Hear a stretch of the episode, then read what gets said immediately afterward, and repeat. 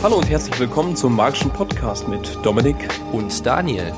In der heutigen Folge Nummer 8 haben wir Alexander Lehmann zu Gast. Er ist ein sehr kreativer Zauberkünstler, der erst kürzlich bei den Vorentscheidungen der Meisterschaft der Zauberkunst in Ratingen einen Platz belegt hat und das nicht ohne Grund. Im Gespräch mit uns spricht er über seine Erlebnisse im Internet, in der Realität und was ihn so sehr an der Kunst des Zauberns fasziniert. Hallo Alex, heute schon ein Kartenspiel in der Hand gehabt? Äh, kein ganzes Kartenspiel, eine einzelne Karte beim Autofahren zu meiner Stand. Alex, sei doch so lieb und stell dich einmal kurz vor für alle, die, die, nicht, die dich noch nicht kennen. Also, wer bist du und was machst du? Ja, hallo. Ich bin äh, Alexander Lehmann. Ich bin Zauberer überraschenderweise und ähm, ja, bin seit drei Jahren äh, professioneller Zauberer. Zumindest lebe ich davon. Ob man Profi ist, da bin ich mir immer noch nicht so ganz sicher. Aber ja, genau, ich äh, habe mich so ein bisschen spezialisiert auf ähm, Erwachsenen-Zauberkunst. Ich äh, performe meistens Sprechen, das heißt, ich bin Sprechzauberkünstler, moderiere viel. Ja, den Rest werden wir gleich erfahren, hoffentlich. Alex, wie bist du zur Zauberkunst gekommen und warum zauberst du? Ja, ich würde sagen, da kopieren wir einfach den Werbetext äh, eines jeden Zauberers rein. Äh, es war ein.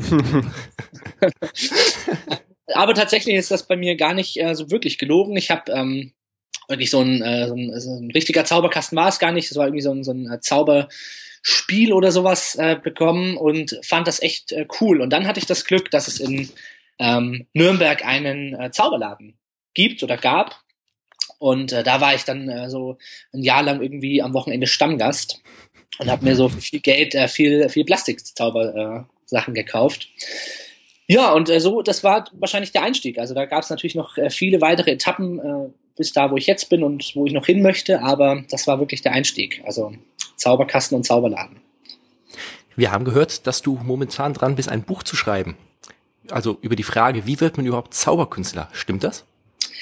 Ja, das äh, Projekt besteht. Also das ist jetzt, äh, es ist kein äh, äh, äh, Fixdatum sozusagen gesetzt, äh, bis wann das Ganze fertig äh, werden soll. Ich hatte mit Jakob, äh, Jakob Matthias zusammen mal so die Idee, dass es irgendwie kein so richtig gutes äh, Grundlagenbuch äh, gibt um das Zaubern drumherum. Also es gibt sehr viele Bücher, wo Kunststücke beschrieben werden, aber es gibt irgendwie wenig Literatur, wo offen und ehrlich darüber gesprochen wird, wie komme ich äh, zu Auftritten, wie ähm, fange ich an, was, was, wie komme ich in die Zauberszene rein, wo gibt es Kongresse, wo finde ich Kontakte? Und da wollten wir anknüpfen und haben ja Gespräche mit dem Musikverlag mal gehabt, die fanden das Thema ganz spannend. Äh, Astrid Gloria hat sich mal gemeldet, gemeint, Mensch, die findet das Thema spannend. Also das ist äh, dann Hannes Freitag, äh, Theresa von Trixbox fand das spannend. Also das ist es ist noch kein kein wirklich äh, greifbares äh, äh Buch, sage ich mal, aber es ist irgendwie so es schwebt schon seit längerem und wir haben auch schon ein bisschen was geschrieben. Genau.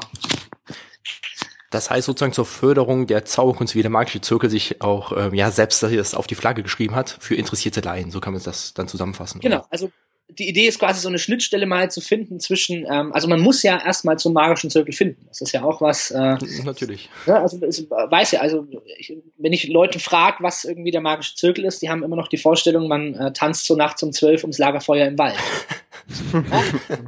Das klingt ja auch sehr elitär, das klingt ja auch sehr ähm, ja, limitiert, der magische Zirkel. Und wenn man drin ist, dann weiß man ja, das ist ja gar nicht so. Ist ja das weiß man aber auch erst, wenn man drin ist. Ne? Ja, eben. Man ja, muss schon ein paar Mal da gewesen sein, definitiv. Ist ja im Prinzip, äh, ist ja im Prinzip ein Kegelverein mit Kartenspiel, ne? ja, Obwohl man auch hier sagen muss, dass es immer mal wieder verschiedene Zirkel gibt, verschiedene Ortzirkel. Aber grundsätzlich definitiv Verein. Genau, manchmal, manchmal gibt's auch Bier dazu. definitiv. Ist genau, dein Buch also, vor allem an die Jugend geknüpft oder an alle, die mit der Zauberei starten wollen? Also hast du ein Mindestalter, ein Maximalalter für dein Buch? Ähm, ja, das haben wir uns auch äh, lange gefragt. Wahrscheinlich wird es so geschrieben sein, dass es äh, den interessiert, der lesen kann. Das heißt, ähm, so wie es momentan ausschaut, wird das wirklich einfach äh, ein, ein, ein Guide, ein Einsteiger-Handbuch werden ähm, für jeden. Wobei natürlich die Zusammenarbeit eventuell mit der Trixbox oder, oder allgemein mit der Jugendförderung des MZVDs dann schon wahrscheinlich in die Richtung Jugendliche äh, äh, gehen wird. Wobei, also es wird kein, es wird kein Kinderzauberbuch, das nicht. Also es werden schon ehrliche Tipps und ehrliche Geschichten sein. Was ist für dich der beste Weg, ein Kunststück zu lernen? Ähm, das ist eine gute Frage. Also es, nehmen, wir, gibt, nehmen wir zum Beispiel mal ein Kartenkunststück. Mhm.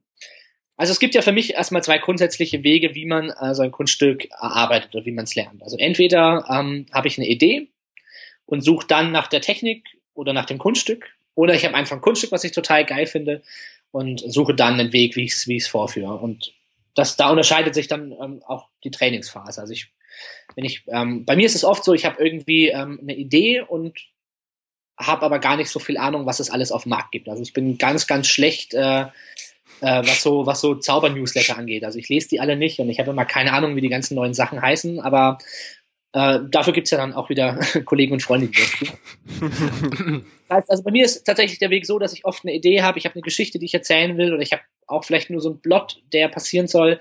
Und dann begebe ich mich erstmal auf die Suche, was, was gibt es denn überhaupt schon? Also ich muss ja das Rad äh, nicht neu erfinden. Und ähm, ja, dann ist es, also ich bin jemand, der sehr schnell auf die Bühne geht. Also ich, ich ähm, habe gar nicht so die langen Trainingsphasen daheim. Also ich gucke, dass die Tricktechnik so einigermaßen funktioniert und gehe dann einfach auf die Bühne damit oder auf äh, offene Bühnen und versuche zu spielen. Weil ich glaube, dass man zu Hause vorm Spiegel oder, oder vor seiner Kamera nur Technik üben kann, aber nicht, nicht das Performen. Ja, also ich, ja. Hast du irgend so eine Faustregel in deinem normalen Programm, sagen wir jetzt mal von einer halben oder dreiviertel Stunde, die du halt eben vorführst, ähm, dort maximal ein oder zwei neue Kunststücke reinzunehmen oder würdest du auch direkt dich auf die Bühne stellen und einfach ein komplett das Programm komplett mal neu auszuprobieren? Nee, ich glaube, da äh, wäre ich nicht mutig genug dafür, ja, zu machen. Es kommt natürlich darauf an, was es auch für Auftritte sind. Also ich, ich gehe total gerne auf äh, offene Bühnen, Comedy-Mix-Shows oder sowas ähm, wo man nicht mit Geld bezahlt wird, sondern einfach mit äh, Erfahrung und Feedback. Und das ist oft sehr viel wert. Und äh, da hat man ja meistens auch nur so 10, maximal 20 Minuten Zeit. Und da mache ich das schon manchmal, dass ich wirklich komplett neue Nummern äh, probiere.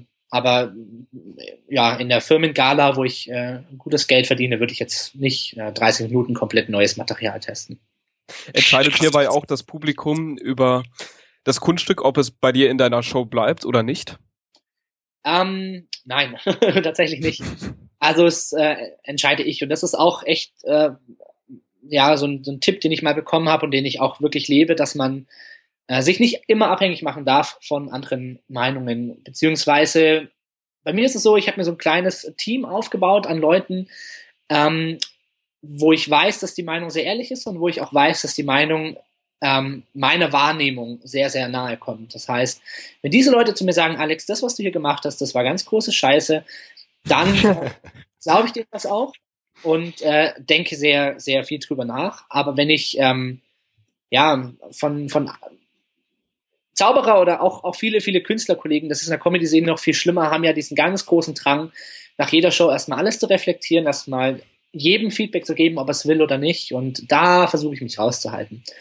Und um die Frage zu beantworten, wenn ich auf der Bühne stehe und merke, ähm, das Publikum reagiert nicht, dann ist es für mich eigentlich noch viel mehr Ansporn zu gucken, warum und das das nächste Mal besser zu machen.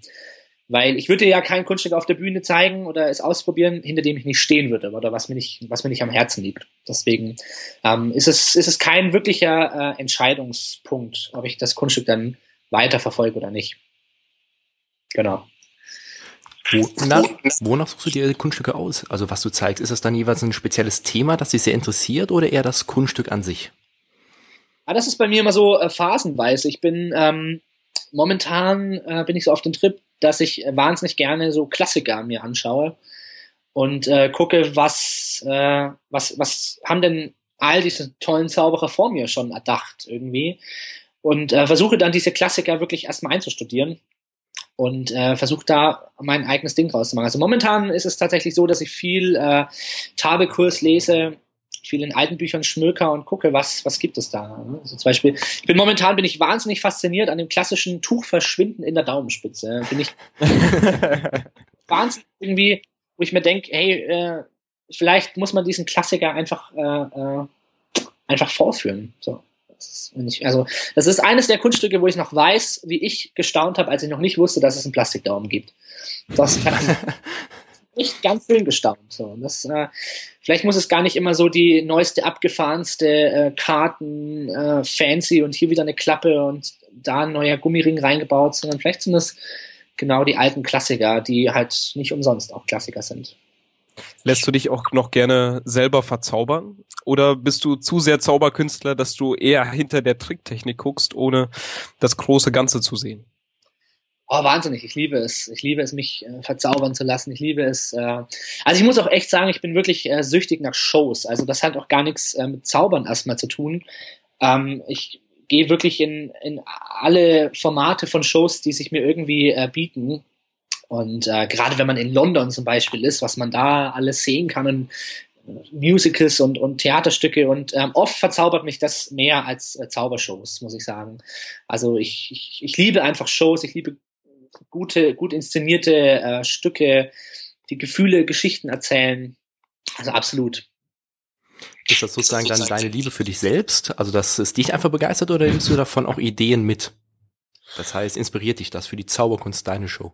Mm, ach, ich glaube sowohl als auch. Also, ich gehe nicht in Shows, um danach mit einer Idee nach Hause zu kommen, aber lass es natürlich zu, wenn es passiert. Also ich habe zum Beispiel, äh, ich habe in London habe ich mal ein ganz äh, tolles äh, Theaterstück gesehen. Das war The Women in Black und ähm, das war ein Zwei-Mann-Theaterstück. Es war fast keine keine Requisite auf der Bühne. Das haben wirklich zwei Menschen nur durch ihre Schauspielerei geschafft, dass ich echt Angst hatte. Und zwar wirklich richtig echte Angst. Das war ein super krasses Horrorstück. Und das hat mich total fasziniert. Und da habe ich mir danach echt gesagt, ich will auch mal äh, sowas schaffen. Ich, ich, ich will nicht immer nur die Leute zum Lachen bringen, sondern ich hätte auch gern mal was, wo die Leute echt Angst haben dabei. ja, das ist so.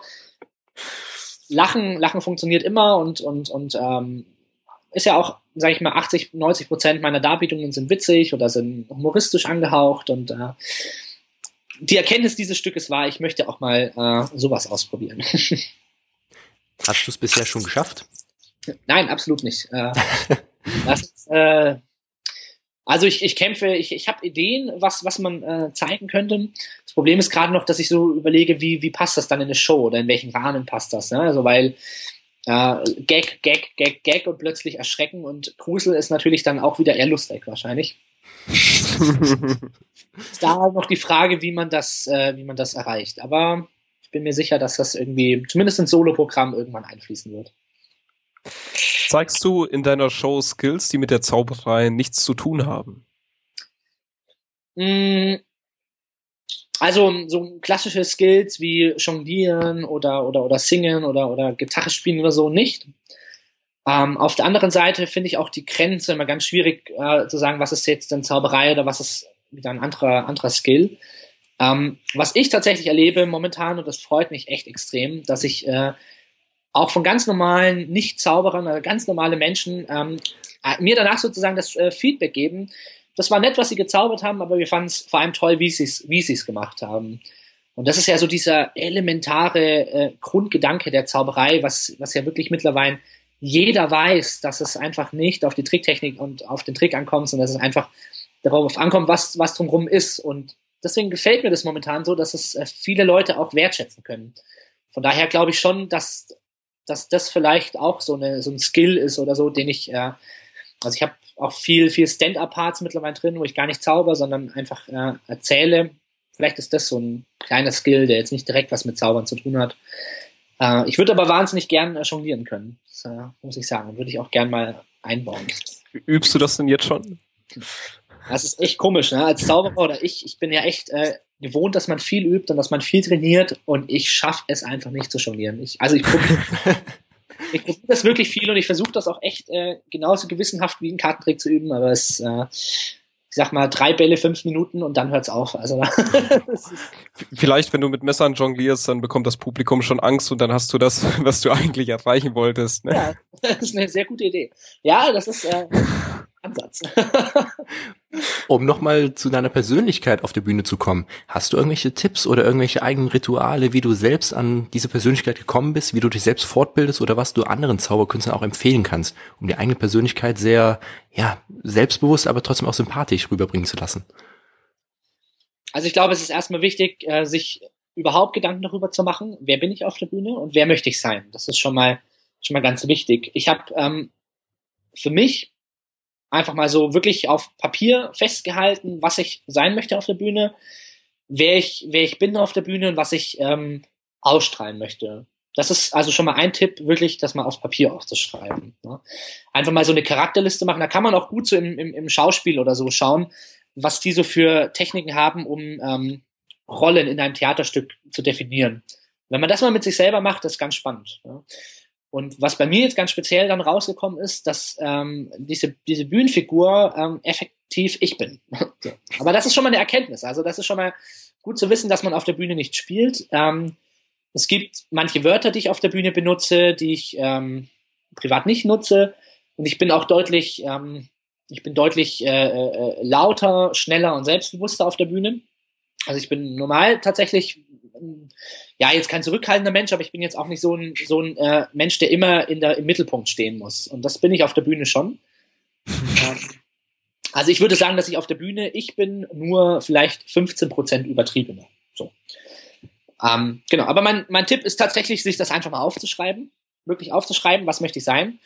Und was auch echt ein spannendes Experiment ist, mal ähm, Freunde, die einen wirklich gut privat kennen, in die Show einladen und äh, mal sagen, äh, wie war ich denn auf der Bühne? Was, was für ein Charakter war ich? Und das ist auch spannend. Also bei mir kam raus, ja, das bist wie du, nur so vielleicht ein bisschen auf Drogen oder so, man weiß es nicht. Hast du das dann positiv angenommen, hoffe ich doch mal. Ja, wie gesagt, ne, man darf. War das auf einer Party? genau, man darf nicht alles für wahre Münze nehmen, was das Publikum sagt. genau. Um mal zu einem konkreten Kunststück zu kommen, was du aktiv vorführst. In Rating bist du aufgetreten mit einer super, super guten Nummer zum Puzzle des Lebens. Mit einer Damenhandtasche, beziehungsweise im übertragenen Sinne. Wie bist du auf diese geniale Idee gekommen? Genau, das war äh, genau das, worüber wir äh, am Anfang gesprochen haben. Es gibt entweder ähm, Kunststücke, wo ich erst die Idee habe und dann nach der Technik suche, oder wo ich erst die Technik sehe und dann eine Idee brauche. Und da bei diesem Kunststück, obwohl man es vielleicht nicht glauben mag, war wirklich erst Technik da. ja, man, das ist witzig. Man, man würde ja. schon ein, der hatte eine tolle Idee und hat sich dann überlegt, nee, es war genau andersrum. Ähm, ich fand dieses Puzzle des Lebens einfach schon immer wahnsinnig magisch, weil es ist also ich, ich kann es gar nicht beschreiben, ich finde es echt einfach magisch. Das ist so mathematisch unerklärbar und ich finde es einfach magisch. So.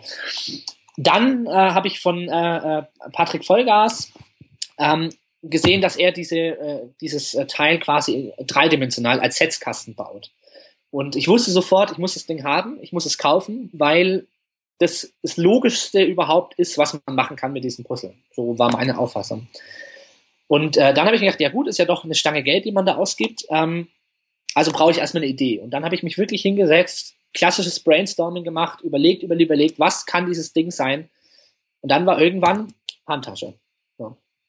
Und dann war es ein Selbstläufer. Also die Idee, Handtasche wie da war, war es ein Selbstläufer. Da musste ich ja nur noch lustige Gegenstände suchen, mit, mit Frauen sprechen, was habt ihr so dabei, äh, Freunde fragen, was fändet ihr witzig. Genau. Aber es war wirklich Handtasche und dann war die Idee geboren. Kannst du die Nummer mal ganz kurz beschreiben für alle, die die, die noch nicht gesehen haben?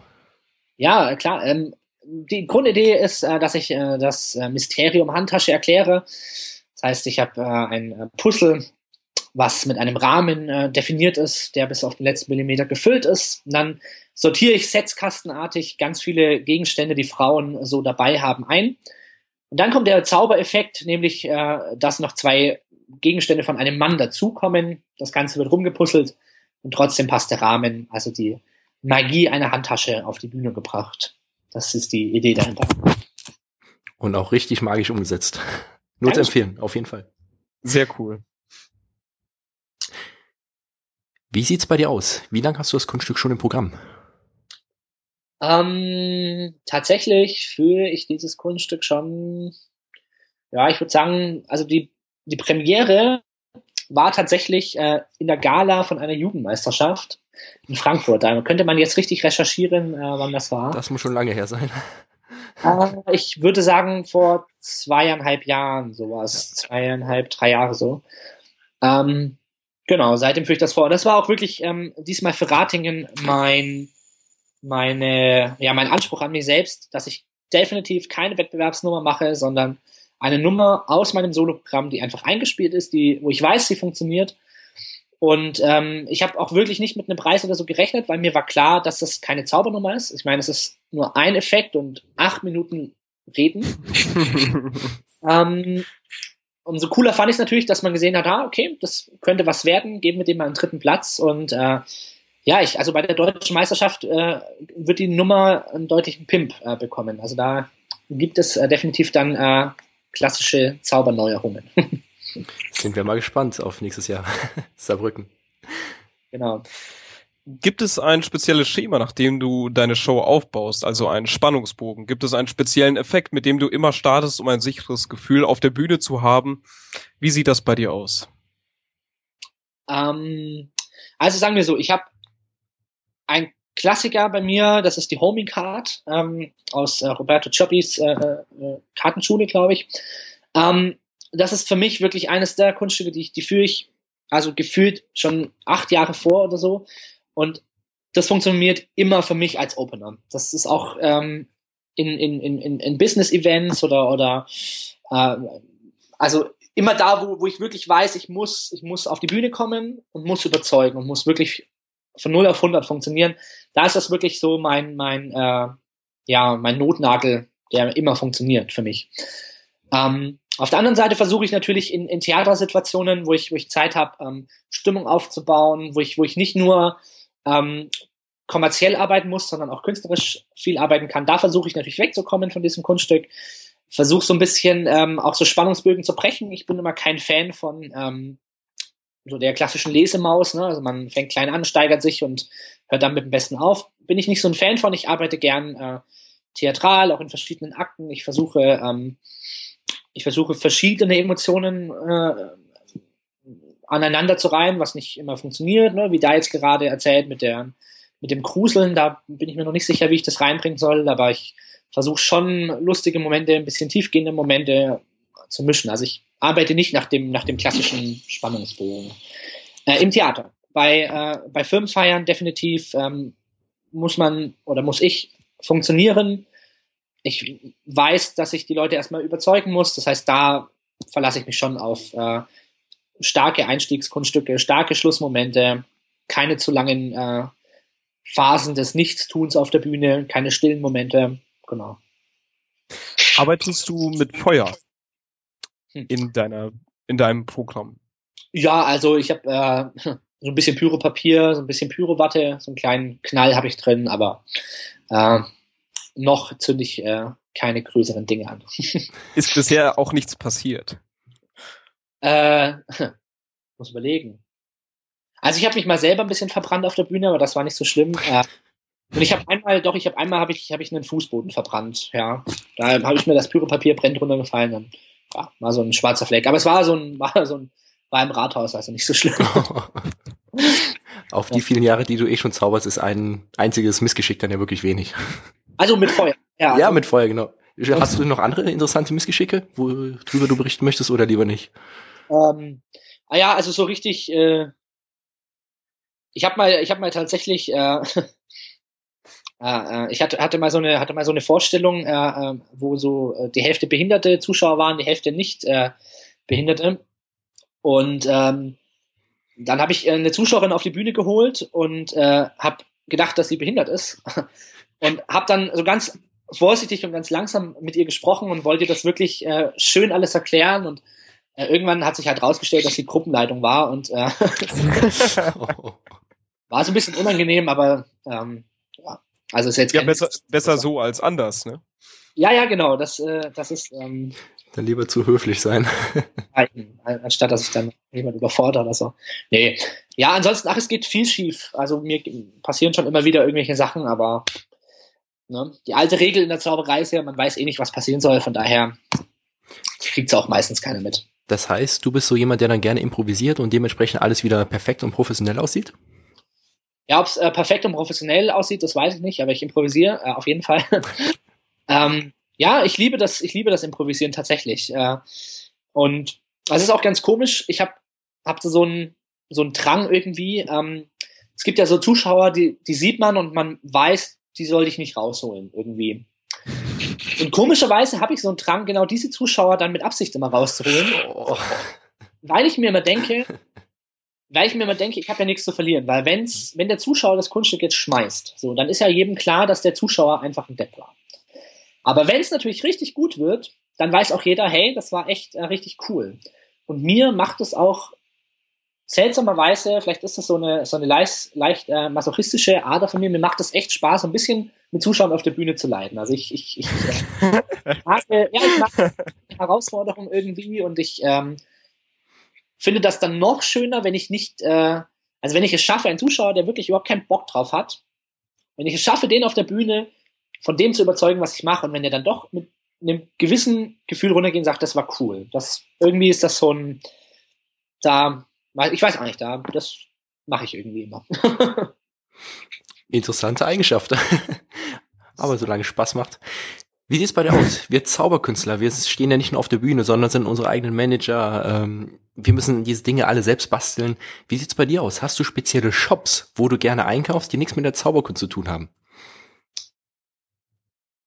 Ja, ich finde ja, also tatsächlich so ähm, Bassläden in jeglicher Form einfach cool. Also äh, am liebsten sind mir natürlich dann so richtige, so, so Künstlerbedarfsläden, äh, wo es dann äh, alles Mögliche zum Basteln und Bauen gibt. Ähm, wobei ich auch wieder sagen muss, ich bin gar nicht so ein begabter Bastler und Bauer. Also ich äh, stoße da immer schnell an meine Grenzen und muss das dann auch äh, schnell abgeben.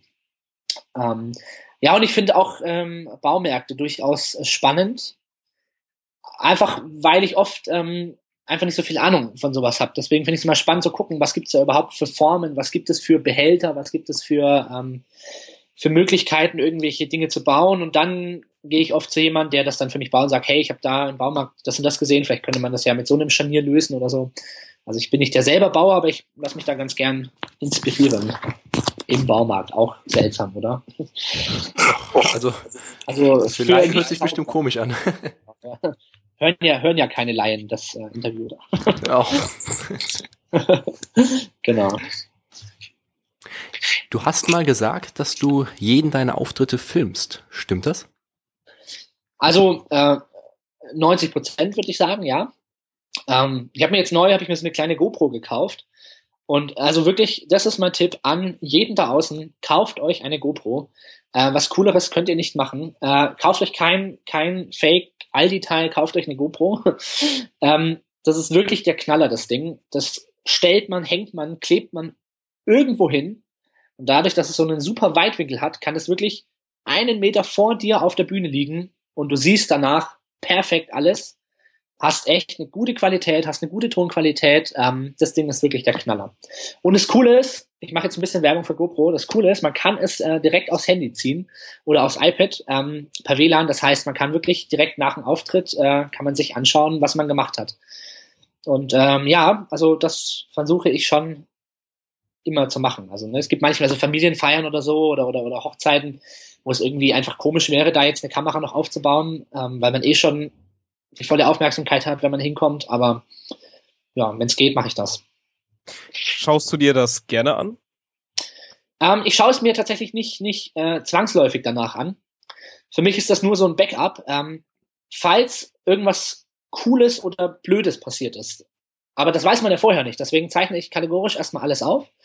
Und ähm, das kennt ihr bestimmt auch. Man hat so einen Auftritt und weiß, boah, der war super, aber man weiß einfach nicht mehr warum. Äh, er war einfach klasse und ähm, ich glaube nicht daran, also natürlich passiert das manchmal, dass man einfach gutes Publikum hat, aber ich glaube nicht daran, dass ein ganzer Auftritt gut oder schlecht wird, weil man gutes oder schlechtes Publikum hat. Also das liegt immer an einem selber. Und ähm, wenn eben so ein super Auftritt passiert, dann schaue ich mir, schaue ich mir die Aufnahme nach an und überlege wirklich nicht, was war gut, sondern warum war es gut. Und wenn es natürlich schlecht äh, war, genauso. Also ne, ich gucke das immer an, sondern wirklich nur, wenn's, äh, wenn, oder auch wenn irgendwas passiert ist, irgendeine Situation, wo ich sage, hey, da waren gute Gags drin, das muss ich mir nochmal rausschreiben oder so. Genau.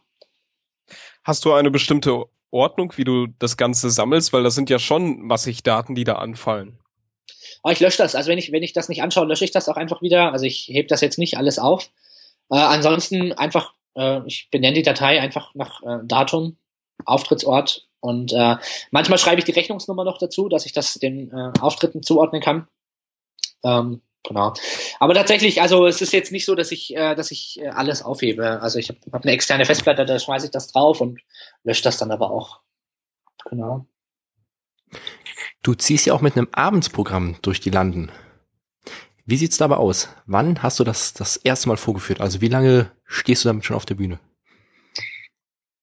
Ja, ich habe also mein mein erstes Soloprogramm habe ich, glaube ich, jetzt haben wir zwei, ich glaube 2012 oder 13 das erste Mal. Moment, das haben wir sechs, ja, das kommt hin. Also vor vor vier vier Jahren, glaube ich, äh, habe ich das äh, erste Mal das äh, äh, Soloprogramm gespielt. Das hieß äh, damals hieß das äh, Macht Zaubern sexy. Das war so ein ähm, ja eher eher witziges äh, Programm auf jeden Fall, wobei der Titel noch witziger klingt, als es dann letztendlich war. Also es war es hatte auch, hatte auch so ein paar ähm, nachdenkliche oder schöne Momente drin. Ähm, und dann habe ich irgendwann äh, einen Abend acht Wunder kreiert, ähm, was tatsächlich schon äh, einige Teile aus Macht Zaubern Sexy beinhaltet. Ich habe nur gemerkt, dass, äh, dass dieses Macht Zaubern Sexy irgendwie, das, das, das transportiert was, was, was dann letztendlich gar nicht passiert ist. Also dass man erwartet dann viel, viel ähm, provokanteres äh, Programm dahinter. Letztendlich war es doch einfach ein, ein, ja, gut konstruiertes Zauberprogramm. Und ein Abend, acht Wunder ist jetzt so ein bisschen das Konzept, ähm, wirklich nur acht Kunststücke, acht Tricks zu zeigen, nicht mehr. Und ähm, diesen, diesen, diese Kunststücke wirklich in sich wirken zu lassen, ohne, also dass, dass es keine, keine Story im ersten Moment gibt, was, was diese Kunststücke verbindet, sondern dass wirklich das Übergeordnete, also die, die Zauberkunst sozusagen, diesen Abend trägt. Das ist äh, die Idee gerade. Und äh, da hatte ich die Premiere vor ähm, einem guten Dreivierteljahr. Und äh, ja, Anfang nächsten Jahres äh, geht es damit dann ein bisschen in die Theater und Hallen. Gibt es etwas, was man dabei berücksichtigen muss, wenn man sein allererstes Abendprogramm zusammenstellt? Hast du irgendwelche Tipps? Ähm, also ich glaube, dass es, äh, dass man aufpassen muss, dass man ähm, nicht das Gefühl hat, aha, ich habe jetzt, ähm, ich habe vielleicht ein Kinderprogramm, ich habe vielleicht äh, ein Erwachsenenprogramm und ich habe vielleicht noch ein Closer-Programm. Und jetzt muss ich plötzlich einen ganzen Abend machen. Also ich muss äh, jetzt wirklich ähm, eineinhalb bis zwei Stunden Material haben. Und dann passiert es, glaube ich, ganz oft, dass man sagt, okay, ich nehme jetzt einfach alles, was ich habe und knall das in ein Programm. Ich glaube, genau da liegt die Gefahr drin, dass man ähm, dass ein, ein Theaterprogramm, ein Soloprogramm nur ein eine Sammlung von dem ist, was man sowieso schon hat. Also ich glaube, dass es wichtig ist, sich zu überlegen, was ist die Geschichte hinter diesem Programm. Ich meine, wann, wann hat man denn wirklich die Möglichkeit, Geschichten zu erzählen? Wirkliche, wirklich sich alles zu machen, was man will. Das hat man nur, nur im Theater, wenn man solo auftritt. Wenn ich moderiere, da muss ich auch in gewisser Weise funktionieren. Da kann ich mir keine, da kann ich mir mit dem Publikum nicht verscheißen, weil das ähm, müssen dann die anderen Künstler ausbaden. Oder wenn ich gebucht bin als Dienstleister für eine Firma, da muss ich auch entsprechen. Aber wenn ich alleine im Theater auf der Bühne stehe und die Leute kommen, um mich zu sehen, dann kann ich mir alles erlauben. Weil wenn ich es dann verkack, dann gehen die Leute raus und sagen, okay, das hat, das war nicht gut, aber dann war ich nicht gut oder ich habe es eben verkackt und ich habe nicht nicht ein Gesamtkonzept mit runter. Das heißt, ich glaube, man muss mutig sein, wenn man wenn man die Chance hat, ein Soloprogramm im Theater zu spielen. Man darf gerne provokant sein, man darf auch Kunststücke ausprobieren, die man einfach so nirgends vorführen kann. Also wo man eine wahnsinnige Präparation braucht, wo man wahnsinnige Lichteinstellungen braucht, wo man Fäden zum Beispiel, die man wegleuchten muss. Wo kann man dann sowas machen, außer im Theater? Ne? Also ich glaube, das ist wirklich wichtig, dass man nicht das nimmt, was bei Firmen funktioniert, nicht das nimmt, was beim Kindergeburtstag funktioniert, sondern dass man für dieses Programm spezielle Geschichten schreibt. Natürlich dürfen da auch Kunststücke drin sein, die man so auch benutzt, aber ich glaube, es ist wichtig, die Theatersituation einfach nicht nur auszunutzen, sondern auch wirklich zu nutzen. Wie oft spielst du deine Show? Ähm, das Soloprogramm spiele ich tatsächlich nicht, äh, nicht oft, also vielleicht ähm, 10, 12 Mal im Jahr. Ähm, es wird jetzt nächstes Jahr, so wie es ausschaut, äh, mehr werden. Da bin ich gerade äh, mit ein paar Leuten im Gespräch, dass es, dass es äh, ein paar mehr Termine gibt. Ähm, genau, ich möchte auch so ein bisschen raus aus dem Theater und, und äh, rein in, in äh, äh, ins flache Land, wo es ja oft dann so äh, kleine Hallen äh, äh, sowas gibt. Genau, aber das ist alles noch so ein bisschen, äh, noch so ein bisschen äh, ja, in der Schwebe. Ansonsten habe ich in Nürnberg so meine paar Stammtheater, wo das äh, immer ganz gut funktioniert. Genau. Gibt es ein Maximum an Leuten, die du verzaubern kannst? Ähm, hm. Eine sehr gute Frage.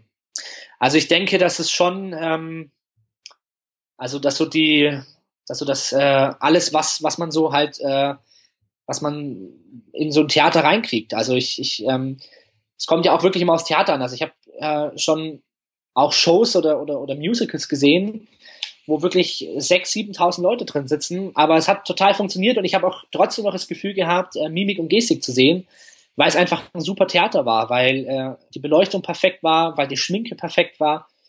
Also ich glaube, dass es gar nicht abhängig ist von den Kunststücken, die man zeigt. Ich habe zum Beispiel, äh, das war für mich eine, ein sehr magischer Moment bei Ida Oberstein bei dem äh, Jugendworkshop. Da hat, äh, äh ich glaube, Christian Gedinat war das. Der hat auf der Bühne den Hindu-Faden gezeigt vor, ich weiß nicht, was in das Theater passt, ich würde mal so sagen, 400, 500 Leute. Und er hat einen Hindu-Faden gezeigt und danach einen Münzfang, also Kunststücke, die wirklich eigentlich Close-Up sind. Und ich saß also wirklich oben hinten, also echt weit weg und ich habe alles perfekt gesehen und war super verzaubert. Also ich glaube, dass es gar nicht auf die Menge der Zuschauer drauf ankommt, sondern auf die Rahmenbedingungen. Klar, Open Air, ohne Beleuchtung, 100 Leute, perfektes Theater, Beleuchtung, äh, wahrscheinlich unendlich. Ne? Wolltest du schon immer Zauberkünstler werden? Äh, hm. Also ich war schon sehr früh wirklich ähm, angefixt von, von der Idee, zaubern zu wollen oder zaubern zu können. Ähm, und ich sehe das auch aus zwei, aus zwei verschiedenen Richtungen. Also wenn, wenn man sagt, ich bin Zauberer, dann meint man entweder, dass man vom Beruf her Zauberer ist, oder man meint, dass man als Mensch oder als, als als Lebenseinstellung Zauberer ist. Und das ist bei mir wirklich beides der Fall. Also ich bin, bin, natürlich lebe ich davon und natürlich verdiene ich damit mein Geld, aber das macht mich nicht zum Zauberer, sondern ich bin wirklich jemand, der, also wahrscheinlich 24 Stunden irgendwie mit Zauberei infiziert ist, irgendwas immer nachdenkt, irgendwelche Gedanken hat, irgendwelche, also ich, ich kann auch nicht einfach Radio hören, sondern höre mir die Musik an und ja, das wäre doch eine tolle Musik und also, ähm, von daher äh, war ich schon sehr früh infiziert mit diesem Zaubervirus. Ähm, die Entscheidung davon zu leben war gar keine Entscheidung, sondern es ist einfach passiert. Also es hat einfach irgendwann funktioniert. Dann habe ich gedacht, okay, warum soll ich das unterbinden, wenn es funktioniert? Also ich hoffe, das beantwortet die Frage so ein bisschen. du hast vorhin gesagt, dass du auch gerne Musik hörst und die dann in deine Show quasi einbindest. Was beachtest du dabei? Wenn du die Musik in deine Show einbindest? Ähm, ich achte vor allem darauf, was die Musik mit mir macht. Also ich, ich bin kein, kein musikalischer Mensch und ich kenne mich auch nicht gut aus äh, in der Musik oder ich habe auch keine Musikecke, wo ich sage, da fühle ich mich zu Hause. Also ich gehe privat total gerne aufs Wacken-Festival und höre mir Metal-Musik an. Ähm, gehe aber total gerne auch mal in der Disco, wo Techno läuft. Äh, also ich, ich habe überhaupt, ich bin überhaupt kein überhaupt keinen Stil oder überhaupt keine Musikrichtung. Ähm, und bei mir ist es so, es gibt manchmal höre ich Musik und ich habe, ich weiß nicht, ob die in den Charts läuft oder ob das gerade ein totaler Newcomer ist, aber ich höre Musik und sie macht irgendwas mit mir, sie berührt mich auf irgendeine Art und Weise. Und dann denke ich mir, okay, wenn, wenn, wenn es schafft, die Musik mich ohne allem zu berühren, wie geil wäre es dann, jetzt das noch zu visualisieren? Vielleicht ist das ähm, also das ist eher so eine Bauchentscheidung, welche Musik in, in, in Shows kommt oder welche nicht. Oder manchmal gibt es auch Musik, wo ich einfach herzhaft lachen muss, weil sie witzig sind oder weil es ein witziger Text ist. Und dann denke ich mir auch wieder, okay, vielleicht wird das ja so der und der Nummer witzig oder so. Genau. Lieber Alex, leider ist unsere Zeit schon vorbei. Vielen, vielen Dank, dass du heute unser Gast warst. Wir würden dir trotzdem sehr gerne noch ein paar Fragen stellen, die wir dich bitten, einfach ganz kurz einmal zu beantworten. Vielleicht möglicherweise einen Satz. Ja, Gibt es einen Ratschlag, den du jemandem mitgeben kannst, der sich mit der Zauberkunst beschäftigt? Ja, sprech mit Leuten, sprech mit anderen Zauberkünstlern und sei nicht stur und hab keine Scheuklappen auf. Kannst du ein Buch, ein Kunststück oder eine Webseite besonders empfehlen? Also ich finde tatsächlich äh, die Tricksbox als äh, Webseite sehr gut, gerade für junge Zauberer. Als Buch unbedingt ähm, die große Kartenschule lesen und studieren und natürlich den Tabelkurs. Das ist äh, Gold wert. Gibt es noch etwas, was du dem Hörer noch zum Schluss mitgeben möchtest? Äh, ja, vielleicht meine Handynummer, dann könnt ihr mich, können sich Nee, tatsächlich, ähm, wer das hier hört, hat mit Sicherheit Spaß an der Zauberei, ist infiziert von der Zauberei. Und da muss ich einfach sagen, lasst euch das von nichts und niemand kaputt machen, weil es ist einfach das Schönste, was man haben kann. Dankeschön, Alex. Magic Rocks. Danke. Dankeschön. Ciao. Tschüss, Alex.